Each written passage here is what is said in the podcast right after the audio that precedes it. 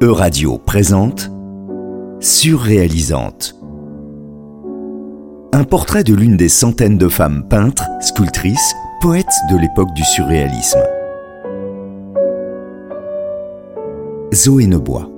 Bonjour Zoé Nebois. Bonjour Laurent Sobron. Ce lundi, vous nous emmenez outre-Manche.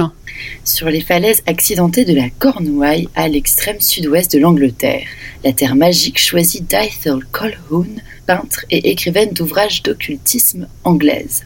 Elle naît le 9 octobre 1906 à des milliers de kilomètres de là, à Shillong, dans les Indes britanniques où sa famille est installée. Elle n'a pas vraiment le temps de s'imprégner de la culture locale. Les Colquhoun reviennent vivre dans le Dorset alors qu'elle est encore bébé. À 17 ans, la jeune Ethel découvre le monde des sciences occultes grâce au livre d'Aleister Crowley, célèbre magicien et franc-maçon britannique. S'ensuit peu de temps après une deuxième découverte fondamentale, la peinture. Elle part étudier dans de grandes écoles d'art londoniennes.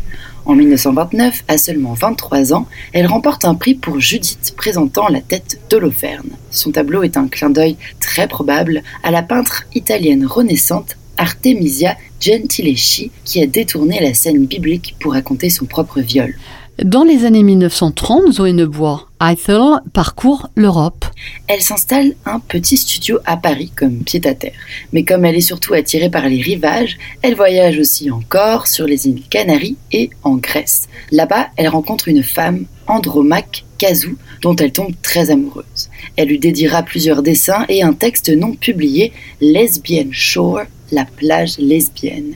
La jeune grecque décline son invitation à venir s'installer avec elle à Londres et c'est seule qu'Ethel retourne à la grisaille. En 1936, elle est déjà une artiste peintre reconnue dans les milieux de l'avant-garde quand elle rencontre Salvador Dali, à l'exposition surréaliste de Londres. Et cette rencontre euh, artistique marquante la pousse à se rapprocher du mouvement.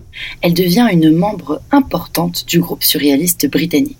Mais en 1940, elle se fait brutalement exclure du Cénacle. Il faut savoir qu'Aethel est, depuis ses années étudiantes, membre de plusieurs sociétés occultes.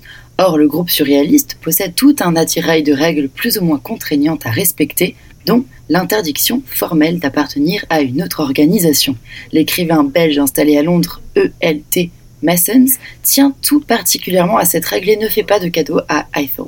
Malgré cette exclusion, elle conserve dans sa pratique plusieurs principes créatifs du surréalisme tels que l'expérimentation et l'automatisme. Elle va même inventer de nouveaux procédés comme le parsemage, la graphomanie et la stylomanie. Son œuvre explore les thèmes de la biologie, de la sexualité et bien sûr de la spiritualité. Il est vrai que bon nombre de surréalistes, et surtout des femmes, ont intégré l'occultisme dans leur pratique. Mais l'intérêt d'Ethel Colquhoun va beaucoup plus loin. Après son très court mariage et divorce au début des années 1940 avec l'artiste et critique Tony Del Renzio, Eiffel va partager sa vie entre Londres et les Cornouailles.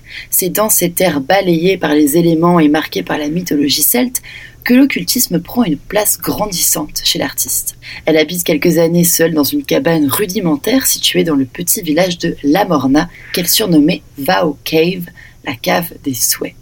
C'est ici qu'elle écrit beaucoup d'essais sur la magie, la taromancie et la cabale. En 1975, elle publie le fruit d'années de recherche, la première biographie d'ampleur sur Samuel Liddell MacGregor Matters, occultiste fondateur de la société secrète Golden Dawn, l'aube dorée.